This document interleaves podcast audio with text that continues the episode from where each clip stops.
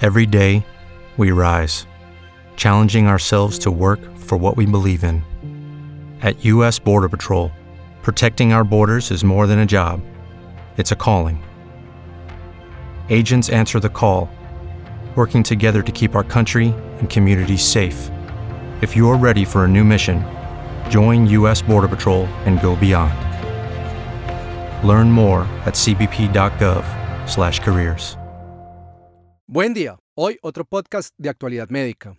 El manejo de salud reproductiva, preconcepcional, anticoncepción, tecnología de reproducción asistida, preservación de fertilidad, lactancia y terapia de reemplazo hormonal es complejo en reumatología, debido al requerimiento de manejo multidisciplinario y las situaciones tan diferentes que se pueden enfrentar en el espectro de las patologías que se manejan en la especialidad.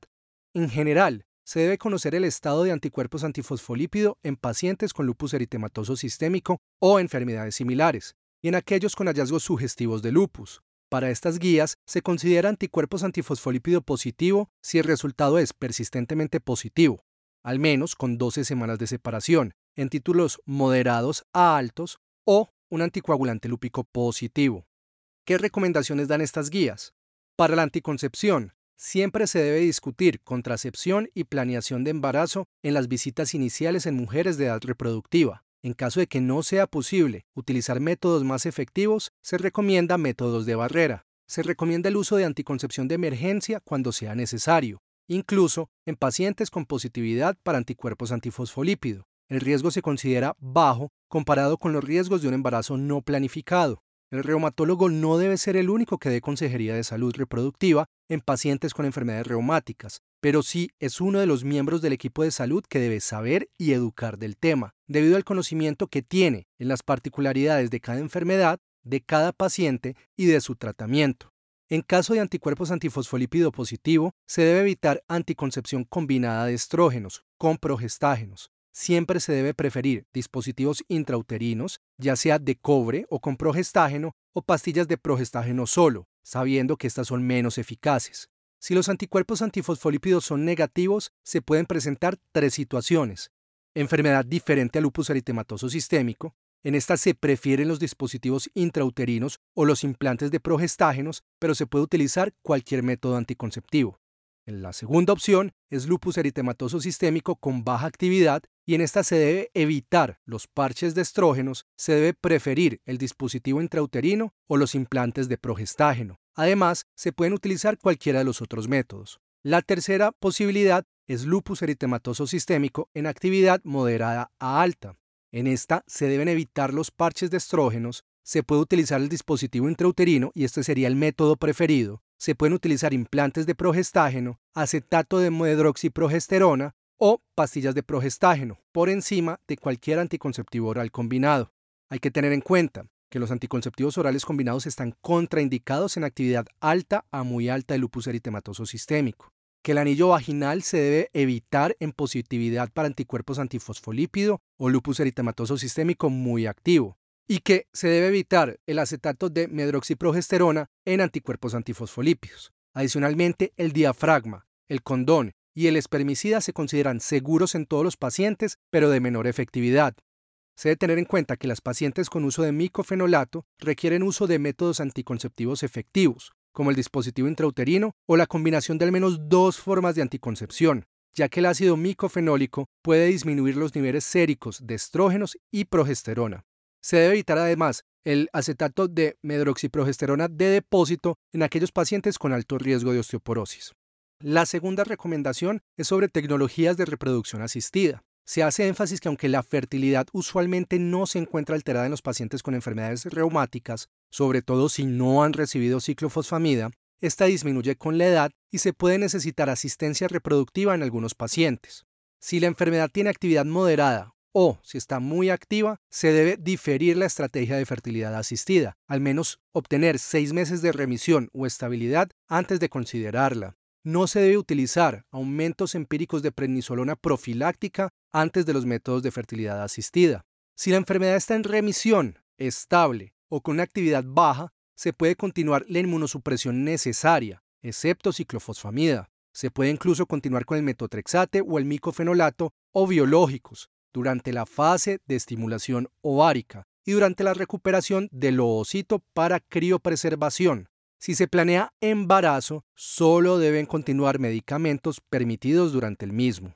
Si los anticuerpos antifosfolípidos son negativos, no hay ninguna contraindicación para reproducción asistida. Si los anticuerpos antifosfolípidos son positivos, pero no hay diagnóstico de síndrome antifosfolípido, se puede realizar fertilidad asistida, pero se debe utilizar heparinas de bajo peso molecular o heparina no fraccionada en dosis profiláctica durante los procedimientos de fertilidad asistida. Si hay antecedente de síndrome antifosfolípido obstétrico, se puede realizar fertilidad asistida, pero deben recibir heparinas de bajo peso molecular o heparina no fraccionada durante todo el procedimiento de fertilidad asistida en dosis de profilaxis.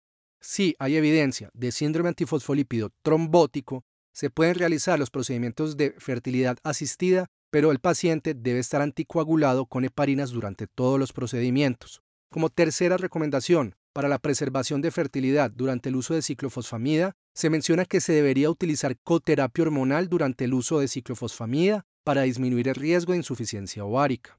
Aunque la evidencia fuerte es principalmente en pacientes con malignidad de ovario, se recomienda de forma condicional el uso de cotratamiento de agonistas de hormona liberadora de gonadotropinas en pacientes recibiendo ciclofosfamida intravenosa mensual.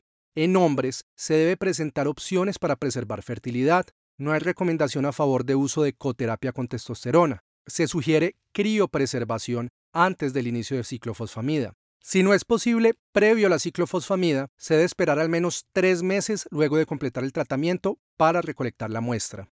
Como cuarta recomendación, para menopausia y terapia de reemplazo hormonal, en mujeres con enfermedades reumáticas, sin lupus y con anticuerpos antifosfolípidos negativos, el tratamiento de reemplazo hormonal debe seguir las guías para la población general posmenopáusica en aquellos con síntomas vasomotores graves y sin otras contraindicaciones. Si un paciente tiene síndrome antifosfolípido en anticoagulación, la terapia de reemplazo hormonal está contraindicada. Si un paciente tiene síndrome antifosfolípido independiente del perfil antifosfolípido al momento, tiene contraindicada también la terapia de reemplazo hormonal. Si un paciente no tiene síndrome antifosfolípido, pero tiene anticuerpos antifosfolípidos positivos, se contraindica la terapia de reemplazo hormonal.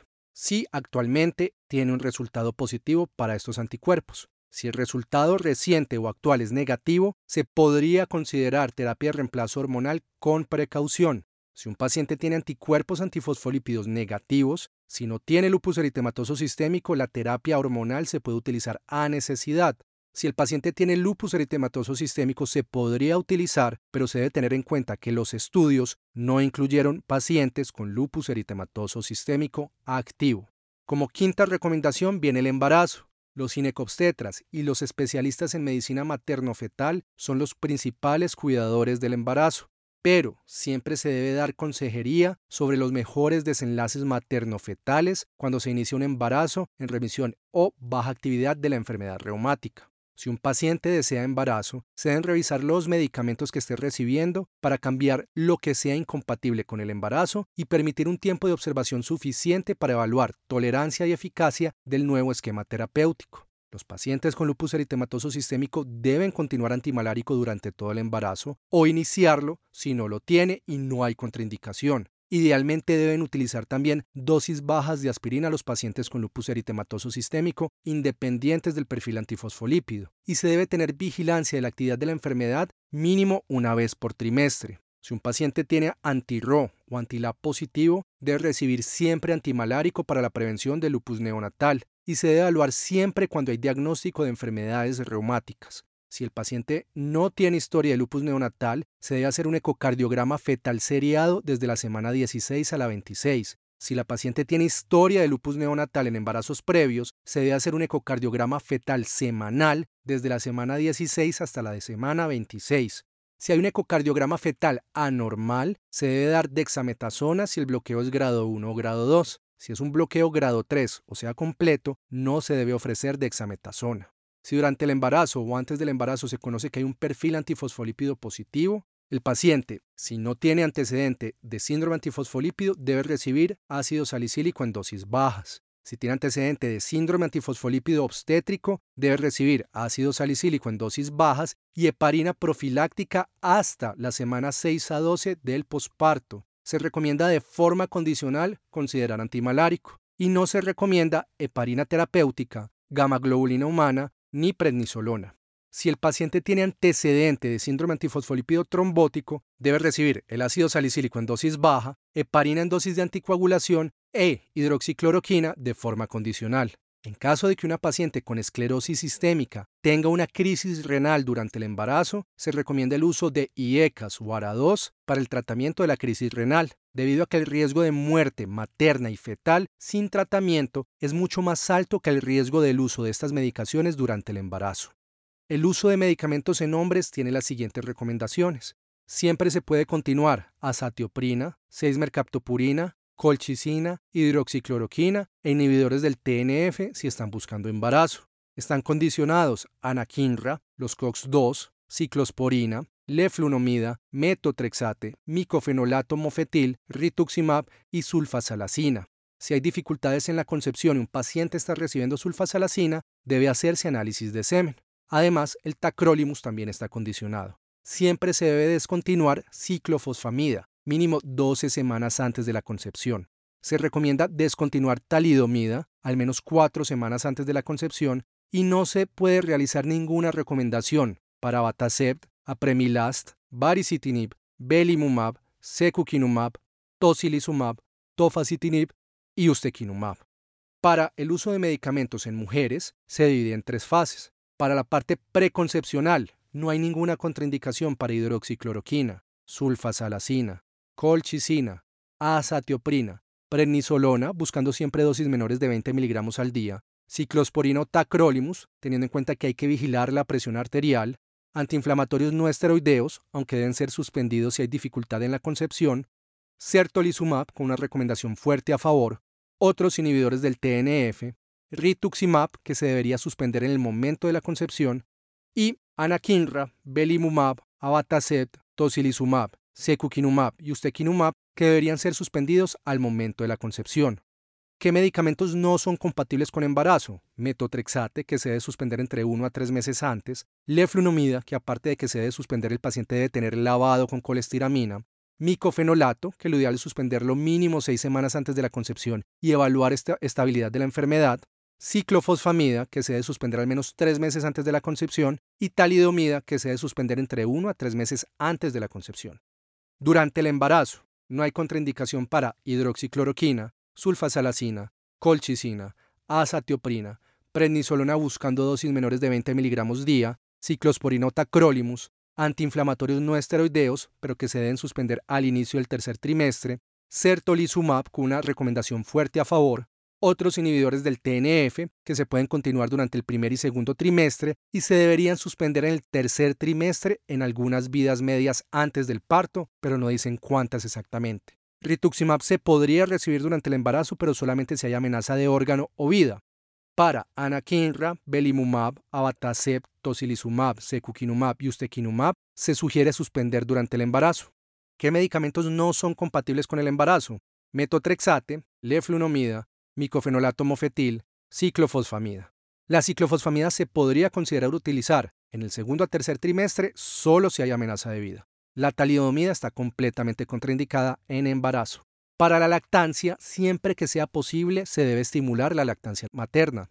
No hay contraindicación para hidroxicloroquina, sulfasalacina, colchicina, satioprina, prednisolona, la prednisolona, si la dosis está por encima de 20 miligramos día, se debe esperar al menos 4 horas antes de lactar. No hay contraindicación para AINES, aunque se debería preferir el ibuprofeno, para ciclosporina o tacrolimus, para certolizumab, otros inhibidores del TNF, rituximab, anakinra, belimumab, abatacept, tocilizumab, secukinumab y ustekinumab, ya que se espera que la transferencia fuera mínima por el tamaño molecular, aunque no existen datos. El metotrexate tiene datos limitados que sugieren poca transferencia que está contraindicado en lactancia, leflunomida, micofenolato, ciclofosfamida y talidomida.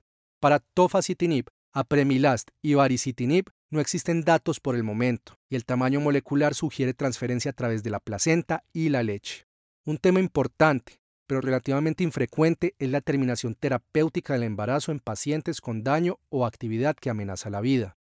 El embarazo en pacientes con daño orgánico grave acarrea un riesgo materno importante, la hipertensión pulmonar es de particular alto riesgo, con una mortalidad de hasta el 20%, aún en presencia de tratamiento agresivo. Otra situación de alto riesgo es la hemorragia alveolar, la insuficiencia renal grave, la disfunción valvular, la cardiomiopatía, actividad grave de la enfermedad, nefritis activa o vasculitis e incluso el compromiso del sistema nervioso central.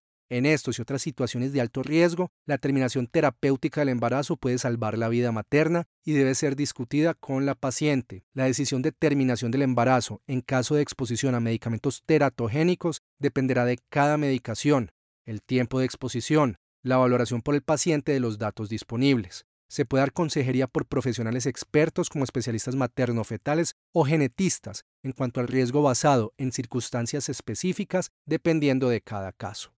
Los esperamos con información concisa y de utilidad en una próxima cápsula. Lucky Land Casino asking people what's the weirdest place you've gotten lucky? Lucky? In line at the deli, I guess? Aha, in my dentist's office. More than once, actually. Do I have to say? Yes, you do. In the car before my kids' PTA meeting. Really? Yes. Excuse me, what's the weirdest place you've gotten lucky? I never win and tell. Well, there you have it. You can get lucky anywhere playing at LuckyLandSlots.com. Play for free right now. Are you feeling lucky? No purchase necessary. Void where prohibited by law. 18 plus. Terms and conditions apply. See website for details.